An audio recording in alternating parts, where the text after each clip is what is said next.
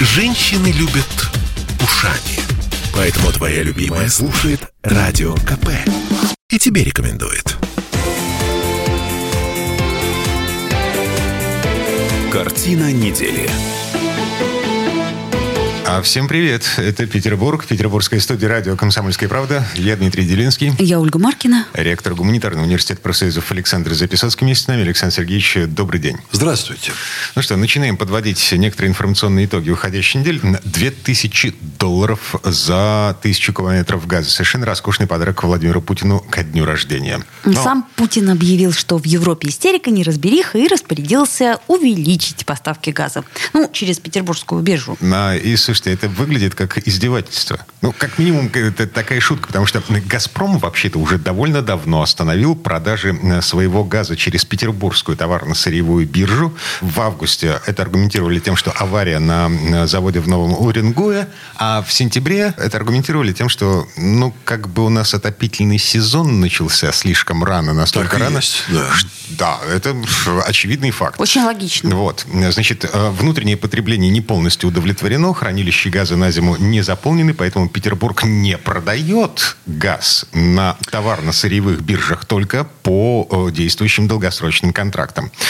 Э, мы заморозим Европу? Да, конечно, Европа сама себя заморозит.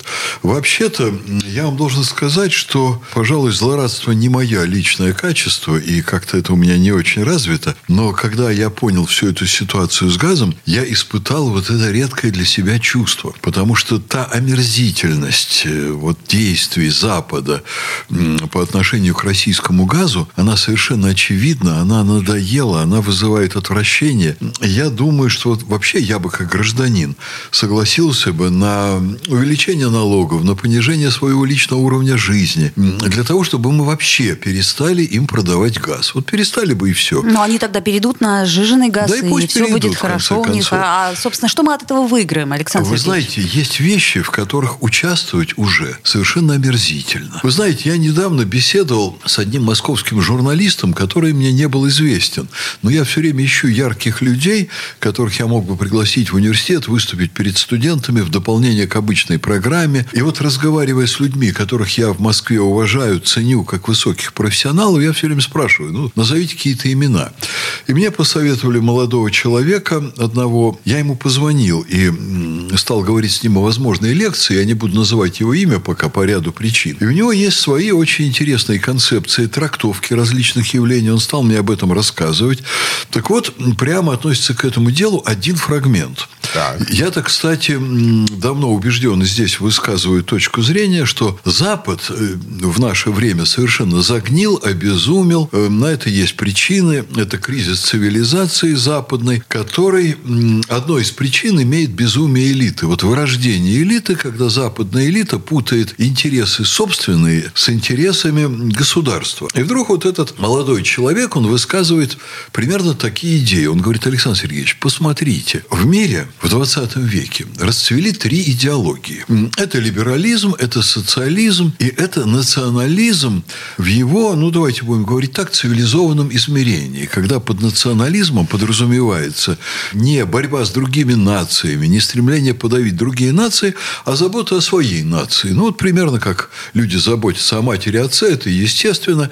У каждой из этих трех идеологий в 20 веке появились свои бастарды. Так. Вот такие незаконно рожденные дети, но он это употребил в смысле такие дефективные дети. Понимаете, не то, что они незаконные, а то, что они дефективные. Значит, с фашизмом это очень просто. Это Германия Гитлера и Италия Муссолини. Второе – это социализм. У социализма, безусловно, были свои извращения. Китайский пример попытки построения социализма – версии Мао Цзэдун. И российский в виде может быть, ранних извращений большевизма, где было очень много чудачеств всяких. Ну, и сталинские довоенные дела мы бы тоже, наверное, сюда отнесли. Там явно, но было не все в порядке, мы это понимаем. Так вот, третье – либерализм. Либерализм как бастард появился на Западе, это вот его точка зрения. Я с ней соглашаюсь, кстати. Появился даже не в 20 веке, а в 21 веке. Это то, что там сейчас происходят.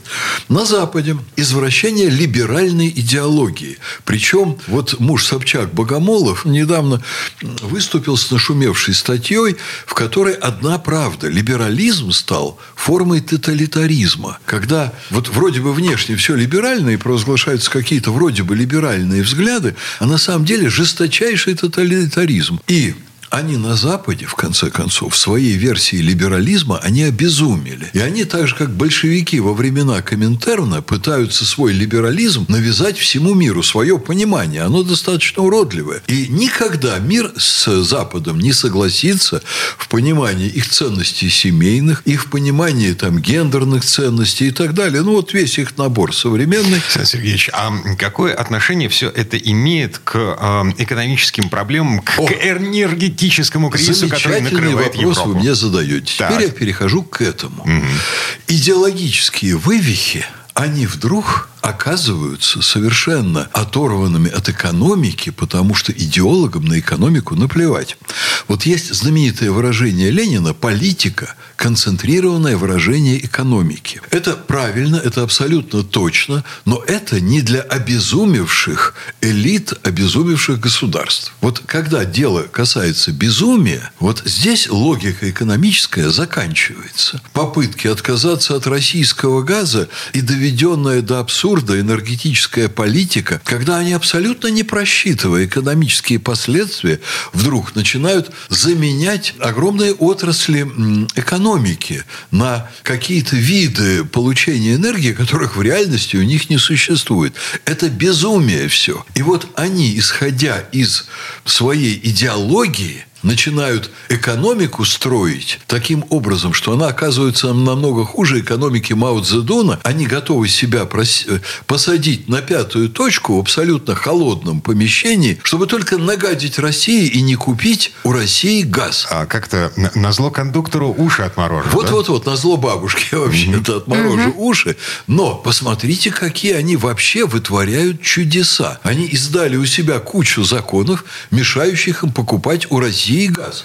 Сейчас вот у вас, Дима, очередное журналистское ехидство, что вообще-то Россия, конечно, могла бы им дать больше газа. Конечно, могла бы. Если бы они не проводили свой э, совершенно уродливый и подлый арбитраж стокгольмский, в котором России ни за что, ни про что присудили 3 миллиарда долларов. Что там в решении написано? Надо принять решение в пользу Украины, потому что Украина бедная страна. Понимаете? Значит, принципы основополагающие, которые были для Запада выгоднейшие, стабильнейшие, они все разрушены. Введена вот эта спотовая торговля. В, в тот момент и показалось, что это выгодно. Значит, э, но вся их глупость, весь их идиотизм в истории с Северным потоком. Вообще-то российская элита, у нее есть такая странность, она обожает Запад. Она не просто обожает Запад, она любит там бывать.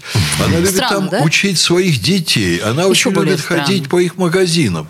Но внимательные наблюдения за нашей элитой показывают, что нашей элите этого мало. Что хочется нашим?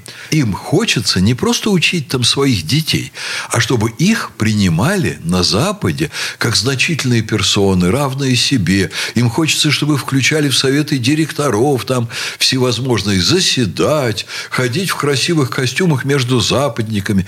Им хочется аплодисментов и признания. И за вот это они готовы отдать Западу очень многое. Какое-нибудь там штокмановское месторождение отдать, протащить им Северный поток. Ребята, возьмите наш газ задешево. Вот вам Северный поток, новые трубы по высоким технологиям, в пять раз меньше загрязняющие среду, там, выпускающие газ. Возьмите дешевый газ, вот мы вам на свои деньги протянули. И что они устраивают? Они согласовали, ведь Запад согласовал России прокладку Северного потока. И потом задним числом они на этот поток распространяют свои новые директивы. Не смейте там прокачивать больше половины своего газа, отдайте в управление нам это все, или продайте нам. Это вообще издевательство. Как можно так строить деловые отношения? И что это за Запад? А на самом деле это все идеология. Вот вся история с газом, она абсолютно экономически. Вот что они сделали с нашими контактами и контрактами, она им абсолютно невыгодна, но они просто делают это, чтобы нам нагадить и поиздеваться. А другой нет причины. Во всей этой истории 700 50 миллионов человек, живущих в Европе. Ну, эм... Дима, называйте ее Западной Европой. Хорошо. Мне в, Запад... легче будет. в Западной Европе гораздо меньше 750. Это с учетом населения э, России и Северного Кавказа и Турции. В общем, сотни миллионов людей э, да? нынешней зимой э, пострадают от эм, геополитики. Ну, в России и на Кавказе, наверное, все-таки не пострадают. Про Грузию, вот как часть Кавказа, не знаю, что у них там будет. Не задумывался. По-моему, Россия тоже там их старалась все время нормально прокачивать газом. А Евросоюз, ну, в общем-то, надо бы им менять политику свою, только и всего. Президент Сербии Александр Вучич на этой неделе заявил, что сейчас Путин, тот человек, который заявил, что надо бы как-то помочь Европе с газом, да, Путин – это делатель королей на сегодня. Человек, который может влиять на то, кому, по какой цене и насколько поднять цены на газ. В Англии написали так, что теперь, прежде чем включить чайник, мы должны спросить разрешение у Путина. И это хорошо, пусть спрашивают.